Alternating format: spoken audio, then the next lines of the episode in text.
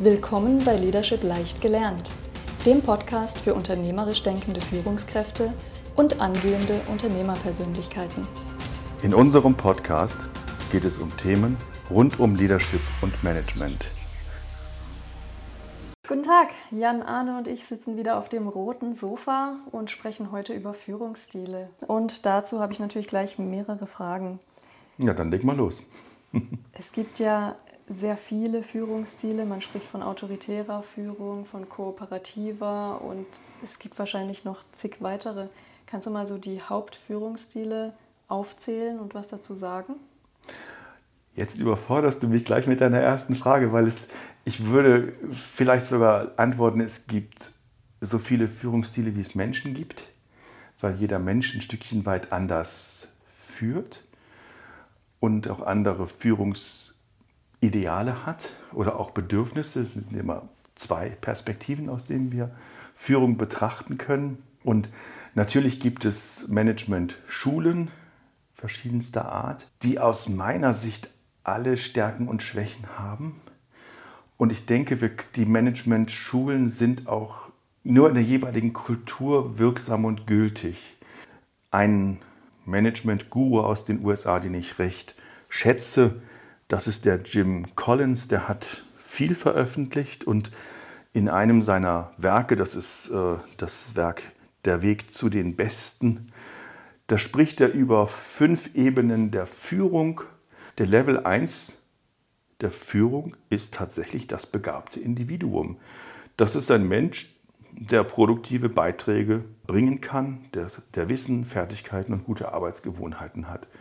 Man würde also sagen, jedes Teammitglied, was sich einbringt, was das Wissen hat und ein gewisses Interesse dran, kann somit auch zur Führungsperson werden?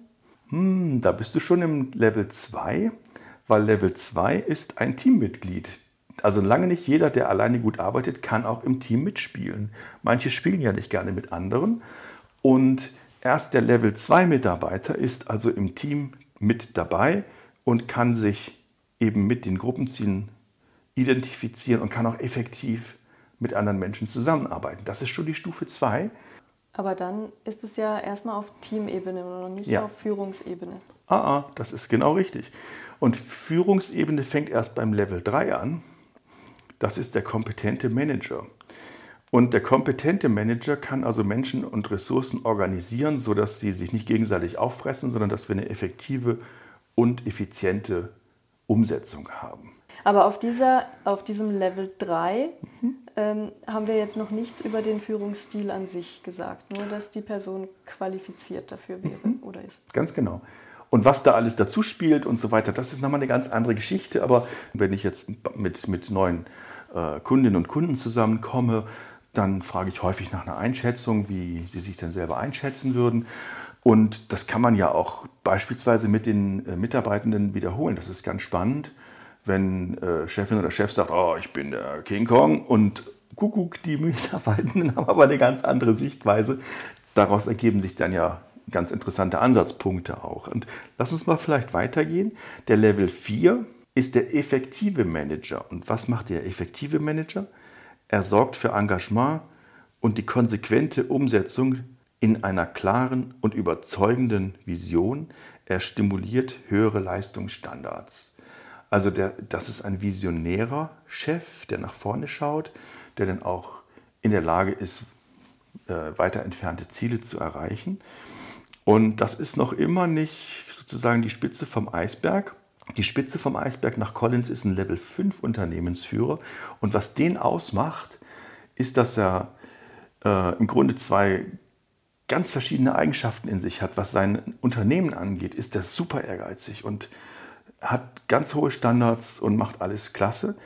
Aber das ist nicht derjenige, der sich wie so ein Orang-Utang mit den Fäusten auf der Brust trommelt und schreit, wie wichtig er ist, sondern der ist nach außen super bescheiden. Und diese Paarung ist selten. Und Menschen, die eben diese, diese beiden Eigenschaften haben, persönlich sehr bescheiden zu sein, aber nach, äh, im, im betriebswirtschaftlichen, im unternehmerischen eine große Keule zu schwingen, das ist nach ähm, Collins die Voraussetzung, um eben in die absolute Top-Liga reinzukommen. Aber auf diesem Level ist jetzt auch wieder nicht gesagt, was für eine Führungsart das, das beschreibt. Also die Person ist kompetent, hat die Vision, kann Mhm. das alles machen, ist bescheiden nach außen hin, hat aber die Fähigkeiten, das alles Ja. umzusetzen. Und dann kommt es auf das Individuum an, ob man das jetzt in einer autoritären, kooperativen oder noch äh, anderen Methode macht. Das hängt von verschiedenen Sachen ab. Zum einen von dem Menschen, der die Führungsnase macht, von seiner Sozialisation, von seiner Erfahrung, von seiner Kompetenz, von seiner Persönlichkeit, seinem Auftreten und auch seiner Fähigkeit, sich in Statusspielen sowohl erfolgreich, aber auch sehr sympathisch durchzusetzen. Ich glaube, das ist die Königsdisziplin, weil in einem Statusspiel zu gewinnen, das kriegt fast jeder hin, aber in einem Statusspiel zu gewinnen und dabei sympathisch zu bleiben, das ist vielleicht sogar noch mal ein eigenes Thema, wie wir in, im Geschäftsleben mit Statusspielen umgehen. Jetzt haben wir die Führungsperson uns ein bisschen angeschaut. Das muss aber auch passen. Wenn ich eine, eine erstklassige Führungsperson habe, dann braucht die natürlich auch ein erstklassiges Team. Und die Werkzeuge, mit denen ich auf der Ebene arbeite, sind sehr viel filigraner, als wenn ich, sagen wir mal, ähm, mit sehr natürlichen Menschen arbeite, die wenig Ausbildung haben, die wenig Führungserfahrung haben, die auch wenig selbsterfahren sind. Ein gewisses Maß an Selbsterfahrung ist wichtig und auch eine Selbstbewusstheit. Und das ist im Grunde sehr komplex, weil es sowohl die, den, den, den körperlichen Habitus, die Gestik, die Mimik, aber auch die Sprache umfasst. Und wir haben schon Statusspiele angesprochen. Das kann auch sein, dass ich in manchen Situationen mir bewusst äh, Jackett und Krawatte als die Insignien der Macht umschnalle und ein anderes Mal dann mit dem Schlabberpulli komme. Ich empfehle in jeder Zusammenarbeit als Führungskraft, auch als Unternehmenslenker, erstmal sehr förmlich, sehr korrekt reinzugehen und ähm, sich zu orientieren. Sehr freundlich, aber doch sich zu orientieren und auch Vorsicht walten zu lassen, weil wenn ich von der förmlichen und etwas distanzierten Führung zu einer kooperativen, äh, freundlichen, niemals freundschaftlichen, aber freundlichen Führung übergehe, symbolisiert durch den Schlabberpulli, indem ich auf meinen Status bewusst verzichte, dann wird es komisch, wenn ich dann wieder den Anzug aus dem Schrank hole. Würdest du nicht sagen, dass das auch situativ möglich ist? Also wenn man jetzt größere Management-Board-Meetings hat, dass man sich dann eher natürlich förmlich anzieht, aber Ja. wenn man jetzt Team-Meetings äh, hat, wo man Sure-Fix-Geschichten macht oder so, dass man da Natürlich. in Pulli kommen kann. Selbstverständlich, das, das ist sicher möglich. Aber ich meine, die, die Situation oder die, die, die Alltagsumgebung, ich denke, da ist es sinnvoll, sich so ungefähr ein äh, Level äh, zu überlegen, was irgendwie passt, wie ich auftreten möchte, was, wie ich dastehen möchte und wahrgenommen werden möchte. Okay, noch eine Frage. Angenommen, man kommt jetzt neu in ein Unternehmen, wird dort als Mhm. Führungsperson eingestellt und man hat schon ein bisschen eine Idee von dem Unternehmen, man war schon ein paar Mal da zu Gesprächen, hat sich das angeschaut und so weiter Mhm. und hat gemerkt, okay, die Führung ist äh, ganz klar strukturiert und Mhm. das wird von der obersten Chefriege so gelebt. Man selber würde das aber jetzt anders machen. Muss man sich dann dem bereits gelebten Führungsstil anpassen oder kann man mit seinem eigenen da reingehen? Die Fragen sind super. Wie soll ich denn darauf jetzt antworten? Im Idealfall haben wir im Unternehmen eine Führungskultur, die wir durchziehen. Und das wäre schön, sinnvoll, wenn das so ist. Sprich, von der Top-Führungsebene sollte der Führungsrahmen vorgegeben werden. Und zwar so transparent, dass er auch im Mittelbau verstanden wird. Der Mittelbau nutzt genau diese Werkzeuge, um über alle Führungsebenen hinweg in einem Stil zu führen. Habe ich das ausprobiert? Ja, funktioniert das? Ja, ganz wunderbar. Ähm, braucht ein bisschen Zeit, bis man das eingeführt hat in einem mittelgroßen Unternehmen und setzt voraus eine gewisse Transparenz. Also ich hatte, glaube ich, mal das Beispiel von, von meiner Führungsperson, die sich ein Buch gekauft hatte, wie er jetzt führen möchte und das keinem verraten hat. Das kann eigentlich nur gegen die Wand fahren. In diesem Fall hat ja die Sekretärin mir das Buch verraten, sodass ich dann mit unterstützen konnte. Nein, so arbeiten wir bitte nicht, sondern wenn wir uns darauf geeinigt hatten, der obersten Leitung einen Stil zu fahren, dann kaufen wir dieses Buch in Gottes Namen halt beliebig oft und ähm, stellen es jedem zur Verfügung, der es lesen möchte und legen es halt auch, im, was weiß ich, im Kafferraum aus oder sonst wo. Also das, das ist dann öffentlich und daran wollen wir uns ja auch halten und daran wollen wir auch uns messen lassen. Ich meine, das, äh, Eine Führungskraft darf sich ja auch ruhig der Kritik der Mitarbeiterschaft stellen. Das ist ja erlaubt. Wir wollen ja ein Team sein aus Mitarbeitern, die gerne zusammenarbeiten, die nicht nur erfolgreich sind, sondern auch sich persönlich wohlfühlen in dem, was sie da tun. In so einem mittleren Unternehmen, wie du es gerade mhm. beschrieben mhm. hast, würdest du da sagen, es gibt pauschal einen Führungsstil, der am besten funktioniert, wenn man mehrere hundert Leute, sage ich jetzt mal, zu führen hat? Das hängt von der bisherigen Führung ab. Also wir brauchen eine gewisse Führungskontinuität und wir haben, es gibt auch eine Evolution der Führung. Ich glaube, da können wir später auch nochmal drauf mhm. eingehen. Es gibt definitiv eine Evolution der Führung, die kann auf verschiedene Arten und Weisen beschrieben werden. Da gibt es verschiedene Modelle. Und um nochmal auf die vorherige Frage zurückzukommen, haben wir auch in der Führung Wildwuchs? Ja, das kann passieren. Äh, es kann passieren, dass wir den Abteilungsleiter XY haben, der ganz bewusst als Enfant terrible seinen Führungsstil anders macht, der, äh, ich denke jetzt hier tatsächlich eine existierende Person, rotzig, frech und ähm, aufmüpfig agiert, Klammer auf, um sich selbst auch ein Stückchen weit zu überhöhen, Klammer zu, und äh, dadurch es schafft, sein Team hinter sich zu stellen und um mein Team hinter mich zu stellen, was ganz toll wirkt, das geht in, auf Ebene Familie, das geht auf Ebene Klasse, das geht sogar auf Ebene ganze Staaten, ist ein Feindbild. So, also wenn ich es jetzt schaffe, mein, kleinen, mein kleinen Königreich hinter mich zu stellen, indem ich äh, die da alle doof, ein wie auch immer geartetes, geeignetes Feindbild aufbaue, dann ist das durchaus wirksam in meinem, in meinem Königreich, allerdings überhaupt nicht sinnvoll und wirksam für die Gesamtumgebung, weil ich damit eigentlich äh, Kräfte aus, dem, aus der Umgebung rausziehe und das Gesamtunternehmen damit schwäche diese Spiele gibt es.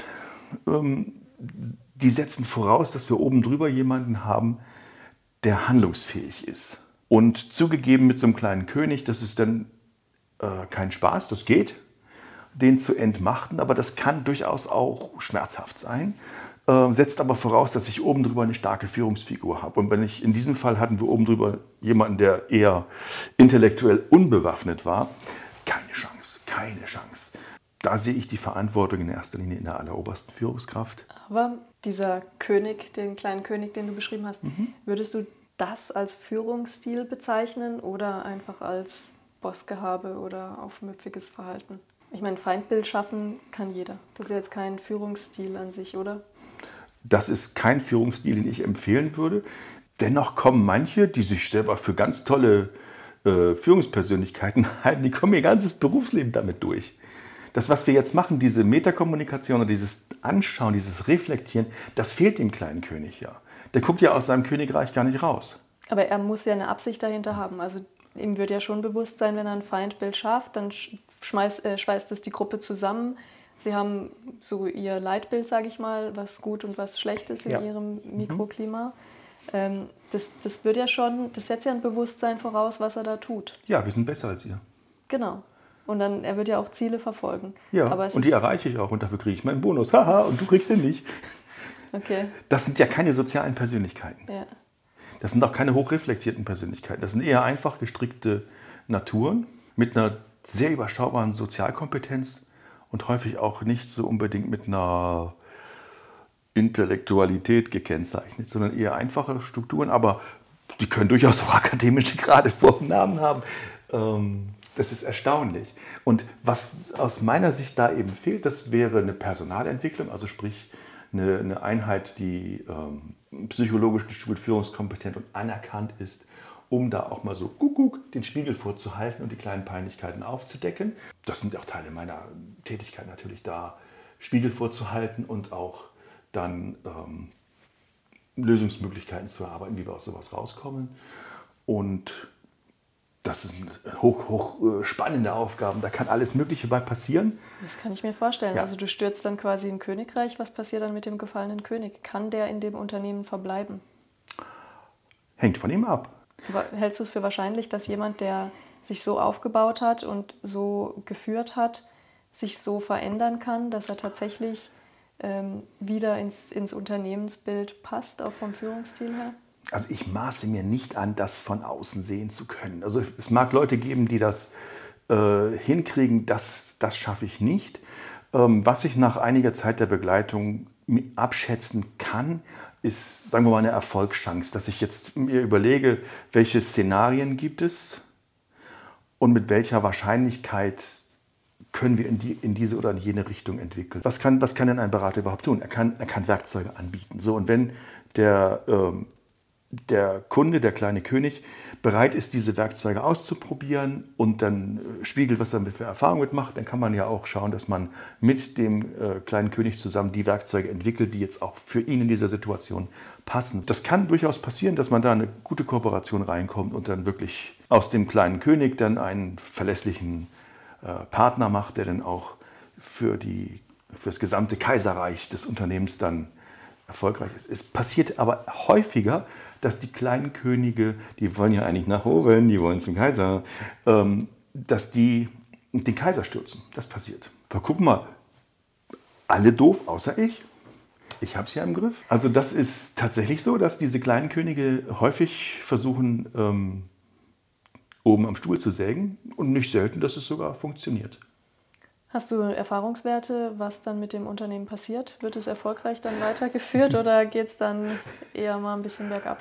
Da kann alles passieren und ich habe jetzt keine äh, statistisch oder wissenschaftlich belastbaren Daten. Da kann alles passieren. Wie funktioniert das Feindbild, wenn man ganz oben sitzt? Dann hat man ja nicht mehr sein Mikrokönigreich innerhalb des Unternehmens, sondern man steht dann wirklich tatsächlich oben drüber und man hat im Zweifelsfall ja dann wieder kleine Könige, die vielleicht auch gegen einen selbst arbeiten. Mhm. Das ist insofern doof, weil die oberste Position, die ist richtig schwer, das glaubt man nicht. Also selbst die Stellvertreter, häufig sehen wir es äh, in, in Unternehmensfunktionen, aber auch in großen Verbänden, dass der stellvertretende Gewerkschaftschef, tralala, sehr laut, sehr penetrant macht. Also häufig ist die, ist die Stellvertretung scheinbar viel stärker als der Stelleninhaber, weil der Stelleninhaber ähm, sich seiner Verantwortung sehr bewusst ist und wenn der sich festfährt, dann ist over. Von daher ist es, äh, das Königreich zu führen oder in diesem Bild das mhm. Kaiserreich zu übernehmen, ist eine ganz andere Nummer.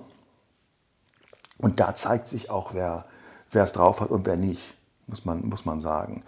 Und ja, auch wenn man sozusagen das Kaiserreich führt, dann ist natürlich die Frage, wie schaffe ich es, dass mein Stellvertreter mir den Rücken frei hält und mir nicht das Messer in den Rücken sticht und wie gehe ich mit diesen kleinen Königreichen um. Da gibt es auch keine Standardlösung, denke ich, sondern da kann man nur sehr individuell auf die Menschen eingehen und ihnen zunächst mal den Spiegel vorhalten, was sie tun.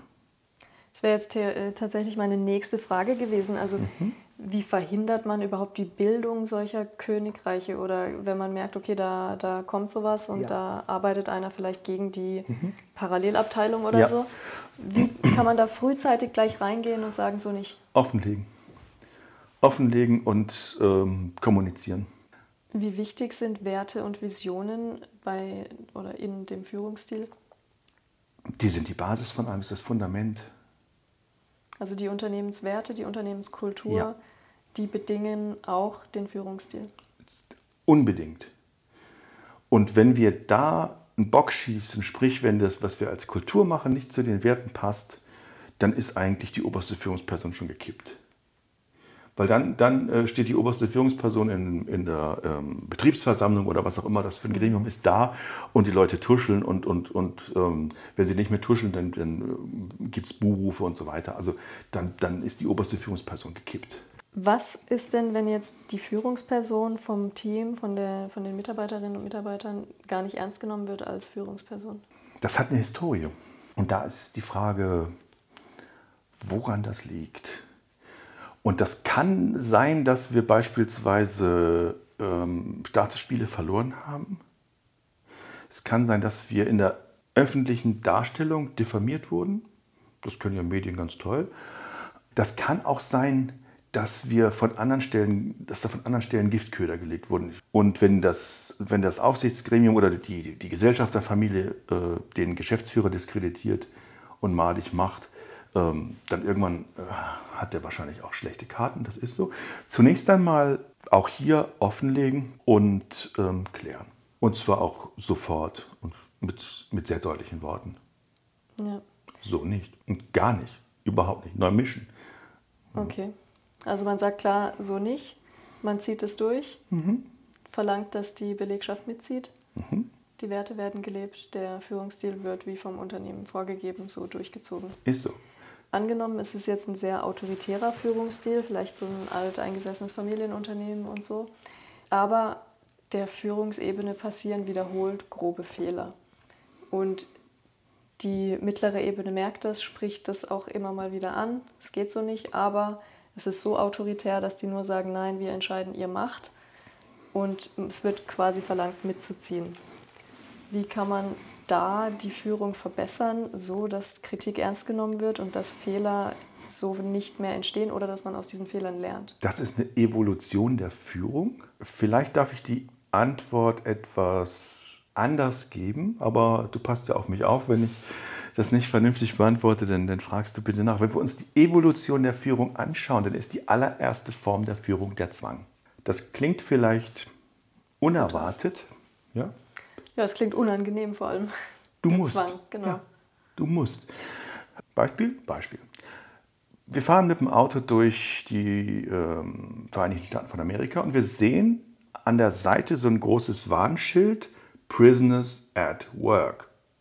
Da sind sieben Männer, typischerweise, ich habe noch keine weibliche Chain Gang gesehen, mit einer Stahlkette zusammengekettet und schaufeln ein Loch in, die Erde oder machen Straßenbauarbeiten. Und daneben steht dann der äh, Wachmann mit einem typischerweise Schrotgewehr dass da, selbst wenn jemand die Kette aufmachen könnte, könnte der nicht weglaufen, weil dann kommt der Wachmann mit dem, mit dem Gewehr. Ähm, das ist Prisoners at Work, das ist Führung mit Zwang. Gibt es das auch in der Industrie? Ja. Habe ich das selber schon gemacht? Ja. Hast du dich schlecht gefühlt? Nein. Äh, ich erkläre mich auch gleich. Ähm, vor pff, gefühlt 30 Jahren habe ich mit meiner ähm, Kollegin Christine in China ein Werk aufgebaut. So, bau mal ein Chemiewerk auf das ist ziemlich viel Stahl, ziemlich viel Material, Ventile, Steuerung, schieß mich tot. Da schreibst du natürlich auch Vorschriften und machst dir genau Gedanken, was du machst. Aber wenn du das aller, aller, allererste Mal so eine Anlage in Betrieb nimmst, dann stehe ich daneben und sage dem Operator, was er zu tun hat. Und dann wird er verdammt nochmal genau das Ventil aufmachen und genau die Energie einstellen und Temperatur, Druckflüsse, sonst was, wie ich ihm sage. Das ist nichts anderes, nur dass ich natürlich kein Gewehr dabei habe. Aber ähm, haben wir Vorschriften? Ja. Ähm, werden die stimmen? Wahrscheinlich schon. Aber wenn ich bei so einer Sache von dieser Kritikalität habe ich Führung mit Zwang. Da stehen Christine und ich dabei und überwachen jeden einzelnen Schritt. Nicht böse, aber sehr entschlossen. Und wenn, ihr, wenn ein Operator das Ventil falsch dreht, dann kommt Christine, die ist nochmal größer als ich, und dreht das Ventil auf die Position, die es zu haben hat. Punkt. Ähm, da gibt es Führung mit Zwang. Auch heute noch. Mmh aber Zwang, das würde ich jetzt ganz anders verstehen. Also der ist ja jetzt, der hat halt diesen Job und es ist Teil seines Jobs und es gibt eben die Vorgaben, die von euch kommen. Es mhm. ist wichtig, dass die Ventile entsprechend eingestellt sind, sonst explodiert im Zweifelsfall das ganze Werk oder mhm. so, keine Ahnung. Das ist ja jetzt nicht Zwang. Also es ist, er wird nicht gezwungen, da zu arbeiten. Er, er nee, bei uns wurde keiner gezwungen. Aber ich wollte jetzt den ja. Bogen schlagen von dem, von dem drastischen Beispiel ja. äh, der, der, der Zwangsarbeiter äh, als gefangene Arbeiter, die da ähm, ja. in der Öffentlichkeit arbeiten, unter Beschuss stehen sogar, wenn, wenn da irgendwie jemand abhauen möchte. Wollte eben zeigen, dass wir auch Situationen haben in einem anderen Umfeld. Wenn wir uns davon entwickeln und den Menschen alleine arbeiten lassen, ein Stückchen weit, dann haben wir Aufgaben und Prozesse. Wir haben in dem, warum habe ich dieses, dieses ähm, Werksbeispiel, die Werkseinführung genommen? Natürlich haben wir da auch Aufgaben und Prozesse, aber eben zur Einführung wollte man nochmal dichter rangehen. Wenn wir sicher sind, dass unsere Aufgaben und Prozesse passen, dann geben wir diese Vorschriften raus und lassen eben nach Aufgaben und Prozess arbeiten. Das setzt voraus, dass ich die eben habe, dass ich klare Prozesse habe, die man abarbeiten kann. Warum ist denn das doof? Das ist doof, weil der Mensch, der diesen Prozess macht, der arbeitet das Protokoll ab, der denkt nicht mit. Ne? Also es wird nicht dazu führen, dass die Prozesse verbessert werden, es ist statisch, das heißt, wenn wir in einer dynamischen und oder komplexen Welt leben, haben wir keine Agilität in diesem System drin. Weil der Mensch, der diesen Prozess ausgehändigt bekommt, der hat den nicht selber erarbeitet, der kann es auch typischerweise nicht erarbeiten. Es ist für ihn auch unter Umständen demotivierend. Also es ist relativ langweilig, so Zeugs nach einem Protokoll abzuarbeiten. Sich damit der Arbeit zu beschäftigen und irgendwie da begeistert mitzumachen, ist schwer. Also das ist auch nicht unbedingt ein schönes Arbeiten. Gut, aber das ist jetzt wahrscheinlich eine Ebene, wo man genau das gelernt hat. Also wenn wir im chemischen Bereich bleiben, der stellt halt, keine Ahnung, Waschpulver her und dann gibt es halt einen Ist bestimmten Prozess. genau, Genau. ja. Hm. Und der macht halt immer wieder das Gleiche, damit Ja. das Waschmittel die gleiche Qualität hat. Mhm. Und das Einzige, wo er halt tatsächlich mitdenken muss, ist, wenn, keine Ahnung, verunreinigtes Material kommt oder so, dann kann er Ja. nicht einfach weiterarbeiten. Genau. Aber das ist ja das, was er gelernt hat und was er im Zweifel ja auch tun möchte. Oder nicht? Die Frage, ob wir ihm nicht noch ein bisschen mehr zutrauen können. Und ich vermute, in fast allen Fällen ist das so. Die nächste Ebene der Führung wäre dann die Führung über Ziele. Also bitte fahr diese Anlage so, dass wir 50 äh, Tonnen Waschpulver am Tag produzieren. Und ähm, das heißt, wir geben ein Ziel vor und dann muss ich mir überlegen, was muss ich alles tun, um dieses Ziel zu erreichen. Das ist schon eine ganz andere Komplexität und setzt auch voraus, dass ich einen Mitarbeiter habe, der mündig ist, der das einschätzen kann, der das auch überblickt, was ist alles zu tun und was ist mit den Zielen, wo stößt, wo stößt das Führen über Ziele an Grenze? Führen über Ziele, das wäre auch Peter Drucker, Management by Objectives, das Jahresgespräch, Jesse. Was ist denn im letzten Jahr gut und schlecht gelaufen? Ähm, Jesse rollt die Augen, man sieht es jetzt nicht, äh, kann es nicht hören. Ähm, das ist nicht mehr unbedingt zeitgemäß, weil sich die Welt eben schneller ändert, weil wir in der Welt so schnelle Veränderungen haben, dass das, was wir als Jahresgespräch verabredet haben, oh, das, oh, ja, mh, schon gar nicht mehr zählt, weil wir ganz andere Sachen im Fokus haben. Das heißt, Führen über Ziele ist nicht dynamisch genug. Deswegen ist die Frage, was können wir machen, um da dynamischer zu werden? Und der Stil 4 ist das Führen über flexible Ziele. Wir haben also Zielkorridore, wo wir sagen, Mensch, wenn es gut läuft, können wir vielleicht 80 Tonnen Waschpulver abfertigen. Wenn jetzt aber da Störungen reinkommen, dann sind vielleicht auch nur 40 Tonnen möglich. Das ist so ein ganz extrem breiter Zielkorridor, aber ja, jetzt mal angenommen, die Situation ist so, dann schauen wir, dass es Zielkorridore gibt und in diesen Zielkorridoren können sich die Mitarbeiter jeweils selbst verantworten. Und dann ist es so, dass wir den Zielfindungsprozess steuern. Und das Ziel wird dann durch den Mitarbeiter im Grunde selber festgelegt und erarbeitet. Das wäre der vierte Führungsstil. Und was ich jetzt versäumt habe, äh, früher zu sagen, ist praktisch, wir können immer nur einen Führungsstil fahren und der Führungsstil, den die oberste Leitung vorgibt, der höchst, der, das ist der, der, der höchste Stil, den die oberste Leitung führt, der limitiert das ganze Unternehmen. Also wenn ich einen Top-Manager habe, der Level 3 führt, dann kann ich auch nicht Level 4 fahren im Unternehmen. Wenn meine Top-Führungskraft Level 4 fahren kann, dann könnte, könnte es so sein, dass auch alle anderen mitmachen. Nach meiner Erfahrung ist es so, wenn die Top-Ebene auf 4 fährt, ähm, dann schwächt sich das nach unten hin deutlich ab, dass wir vielleicht noch ein 3 haben. Oder man kann auch keine Ebene überspringen. Also wenn ich äh, von der Chain Gang komme, führen über Zwang, dann ist das Führen über Prozesse der nächste Schritt, den ich brauche. Und erst wenn ich den zweiten Schritt Führen über äh, Prozesse kann, dann kann ich mich weiterentwickeln zum Schritt Führen über Ziel. Also man kann da nichts überspringen. Wieso kann man das nicht überspringen, wenn man sagt, ich bin mir dessen jetzt vollkommen bewusst geworden, ich habe äh, Führen über Zwang betrieben und möchte jetzt aber gleich den Sprung machen zu den flexiblen Zielen? Das kriegst du als schlauer Mensch, als Führungskraft formuliert.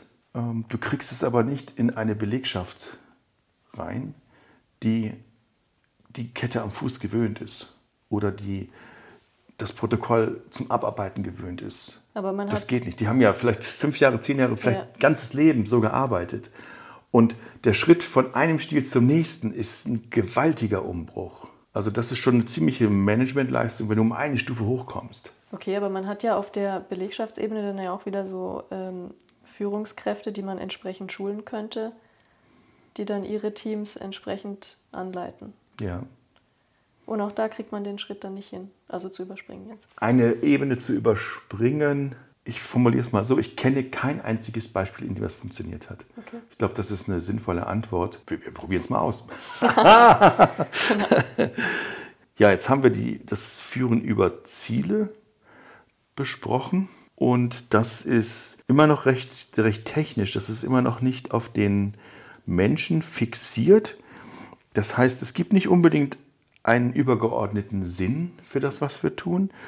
Und die Emotionen, die menschlichen Emotionen, sowohl der Führungskraft als auch die Emotionen der Belegschaft werden bis in die Ebene 4 nicht unbedingt berücksichtigt. Aber, darf ich kurz einhaken? Mhm. Ähm, man hat ja den Sinn, möglichst viel zu produzieren zum Beispiel. Vielleicht, ja. Und man freut sich dann, okay, man hat das Ziel erreicht, man hat mhm. es sogar vielleicht übertroffen. Ja. Dann ist doch theoretisch auch die Belegschaft froh. Zu sagen, wir haben das Jahr jetzt so gut gearbeitet, wir haben, keine Ahnung, 20 Prozent mehr erreicht, als eigentlich als Ziel geplant war. Ist mhm. super. Das letzte Mal hatten wir angesprochen, da gibt es eine richtige Party, vielleicht kriege ich ja, auch eine Yacht oder so. Man weiß es nicht, aber das ist doch auch motivierend für das Team. Absolut. Und aber es ist, nicht, es ist nicht das Führungswerkzeug. Okay. Das ist super klasse, dass du jetzt äh, hier so begeisternd reingehst, weil das ist genau der nächste Schritt. Das heißt nach Stefan Merath die emotionale Führung mit Sinn. Bei mir heißt das die evolutionäre Führung. Das heißt, wir führen über Visionen, wir führen über Sinn. Neudeutsch heißt das Purpose. Und wir als Führungskräfte sorgen wir für die Rahmenbedingungen, damit wir die Begeisterung der Mitarbeiter wecken. Wie du es jetzt genauso, wie du es jetzt äh, gesagt hast. Und diese Begeisterung können wir nur wecken, wenn wir selber begeistert sind als Führungskräfte und wenn wir auch ein Stückchen weit nahbar sind, wenn wir als in, in unseren Emotionen auch erlebbar sind das braucht eine ganze Menge auch an, an Selbstbewusstheit, an Erfahrung, auch an Persönlichkeit. Es gibt Menschen, die äh, von Haus aus ja sehr wenig nahbar sind oder vielleicht auch ihre Gefühle gar nicht zum Ausdruck bringen können. Von daher ist die emotionale Führung oder evolutionäre Führung auch nicht für jedermann gegeben. Würdest du sagen, diese emotionale Führung mit Sinn oder die evolutionäre Führung, wie du es nennst, mhm. erfordert charismatische Führungskräfte? Auf jeden Fall. Also FachspezialistInnen, die nicht so charismatisch sind, vielleicht auch nicht so sympathisch, aber fachlich tiptop, die würden jetzt eher nicht evolutionär führen können. Fachkräfte, die in ihrem Fachgebiet super sind und menschlich nicht sich so trauen, die würde ich in ihrer Fachkarriere auch gerne belassen. Lasst die in ihrer Fachkarriere. Das, das ist ja nichts Schlechtes. Im Gegenteil, um Gottes Willen, wir brauchen ja super, super, super Fachkräfte. Ähm, die dürfen auch einen entsprechenden Status haben im Unternehmen. Die dürfen auch angemessen vergütet werden. Zum Teil ist es so, dass wir die Fachexperten, Expertinnen wenig zu wenig beachten und die Führungskräfte überhöhen. Das ist alleine auch nicht, nicht gut und nicht sinnvoll. Ja, beim äh, Stefan Merath hört das mit dem Stil 5 auf emotionale Führung mit Sinn oder auch evolutionäre Führung. Ich denke aber, da haben wir noch was vergessen. Und jetzt bin ich gedanklich bei ähm, Lalou beispielsweise. Da sind wir beim Thema Selbstorganisation. Als die, ja, wahrscheinlich komplexeste, auf jeden Fall als eine sehr herausfordernde Form der Führung. In der Selbstorganisation haben wir, je nachdem welchem Dialekt wir sind, äh, nur noch gewählte Führungskräfte, die wir auch gar nicht mehr Führungskräfte nennen, sondern sie heißen dann ähm, ja, Kreissprecher, Kreisvorstand, wie auch immer. Wir haben also Kreise, in denen wir uns bewegen, in denen alle gleich sind und da wird dann jeweils ein Kreissprecher aus einem Kreis gewählt und der Kreissprecher, Kreissprecherin ist dann auch Mitglied in dem nächsthöheren Kreis und da wird dann auch wieder was gewählt und so weiter und so fort. Also das ist eine ganz andere Art und Weise zu arbeiten. Hm, kann das funktionieren? Ja. Ist das herausfordernd? Ja. Äh, ist das für jede Firma sinnvoll? Ich denke eher nicht. Vielleicht bin ich da auch konservativ. Hm, wo habe ich sowas erlebt? Beispielsweise beim Detlef Lohmann in Engen in der Firma AllSafe. Da gibt es ganz faszinierende Formen, wie man sich organisieren kann. Und auch da sehe ich erhebliche Geburtsschmerzen. Also der Weg zu einer Selbstorganisation ist steinig. Der ist auch für viele gar nicht so erstrebenswert, weil ich auf einmal viel mehr Verantwortung habe auf jeder Ebene. Hm, kann ich damit erfolgreich sein? Ja, wir haben Beispiele, die es zeigen. Und ich finde es super interessant, also gerade der Detlef Lohmann hat mich da sehr beeindruckt. Und da ist eben auch die Frage, wie geht man in solchen Organisationen mit, mit Situationen um, wenn jetzt die Selbstorganisation versagt? Würde der nächsthöhere Kreis dann eingreifen und sagen, hier dein Kreis erfüllt die Ziele nicht? Er würde es auf jeden Fall sehen, aber er hat eigentlich keine Handhabe. Und dann habe ich den äh, Detlef Lohmann auch gefragt, wie, ja, es gibt natürlich Gespräche, wo er dann auch sehr deutlich wird. Und es gibt auch eine, eine Gruppendisziplin und es gibt auch Gruppenentscheide, dass man beispielsweise sagt, ähm, wir haben jetzt eine tolle Prämie verdient und die Prämie wird in der Gruppe aufgeteilt und sie wird unter allen aufgeteilt, die weniger als zehn Tage im Jahr krank waren beispielsweise. Wenn ich wenn ich äh, so Montagskranke habe, die eben jeden Montag krank sind, oder Montag und Dienstag, wenn es mal schlimm ist, ähm, dann in diesem Fall wurde es von der Gruppe auch bewusst so gesteuert, dass die vermeintlichen Faulenzer oder Underperformer ähm, nicht dort mitmachen konnten. Also führt die Selbstorganisation dazu, den ähm, Sumpf, nenne ich das jetzt mal, so ein bisschen auszumerzen, also die faulen Eier. Ähm, teilweise kann es funktionieren, teilweise muss es dann auch auf harte Art und Weise passieren, ja. Gleichzeitig setzt aber diese Selbstorganisation ja auch eine sehr hohe Eigenverantwortung von der Belegschaft voraus, ja. oder? Würdest, siehst du das in den Unternehmen oder sagst du, da sind eigentlich die meisten da, die wollen einfach ihre Prozesse abarbeiten und dann nach Hause gehen? Die interessieren sich für das Unternehmen als solches jetzt nicht unbedingt, solange halt das Geld aufs Konto kommt? Ich habe das Gefühl, dass viele überfordert sind von der Selbstorganisation. Also würdest du, also welchen Führungsstil würdest du empfehlen für so kleine und mittlere Unternehmen, sage ich jetzt mal? Es ist schwierig, weil man muss es schon individuell betrachten, das ist mir auch klar. Und Unternehmen sind ja auch unterschiedlich, sind sie produzierend oder nicht oder was macht man da überhaupt. Aber die Frage möchte ich anders beantworten, nämlich welchen Führungsstil bevorzuge ich persönlich? Ja. Das wäre ganz klar der Führungsstil 5, die evolutionäre Führung. Ja. Die sehe ich als die Königsklasse an. Ähm, das mag auch daran liegen, dass ich persönlich mit der Selbstorganisation noch nicht so viel Erfahrung gemacht habe. Also ich habe noch kein Unternehmen selbst so geführt. Ich habe natürlich, also selbstverständlich theoretisch das ähm, erlernt, erarbeitet oder die Basis und habe auch mit Unternehmern gesprochen, die so arbeiten. Aber ich sehe gerade bei der Einführung in mittleren und großen Unternehmen so viel Schmerz bei der Selbstorganisation. Ich sehe so viel Frust, dass wir erhebliche Potenziale verschenken. Weil machen wir uns nichts vor, ähm, die Bedürfnisse nach Anerkennung, die Bedürfnisse nach vielem, was wir in der Chef-Mitarbeiter-Bindung haben, sind weg.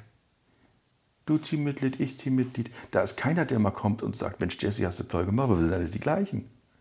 Und der, der Sprecher, der von uns nach äh, in den nächsthöheren Kreis berichtet, ja, der berichtet. Das heißt, du kannst dich selber loben. Oder auch nicht. Und ob die Kolleginnen und Kollegen jetzt unbedingt so sozial mit dir umgehen, weiß man auch nicht. Die haben halt auch ihre Ziele. Ich sehe nicht nur Gutes, ich sehe auch sehr viel Frust. Und so leid es mir tut, ich sehe zum Teil auch Beratungsgesellschaften, die äh, die Selbstorganisation in Bereiche einführen, wo ich sage, um Gottes Willen, seid ihr wahnsinnig.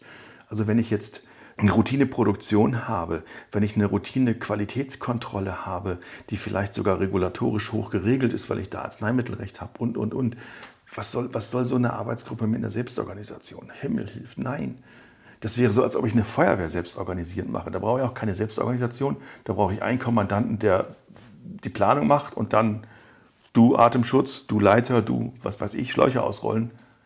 Ähm, da brauche ich keine Selbstorganisation dafür. Das ist eher schädlich. Von daher habe ich da ein bisschen zwiegespaltenes Verhältnis. Auch wenn wir Beispiele sehen wie jetzt Spotify, wo es auch in Großorganisationen klappt. Die sind natürlich auch über viele Jahre gewachsen. Ähm, in diesem Prozess haben wir viele Transformationen, die da passieren. Es sind immer wieder auch Krisen, die wir, die wir durchlaufen. Das ist auch wahrscheinlich unvermeidlich.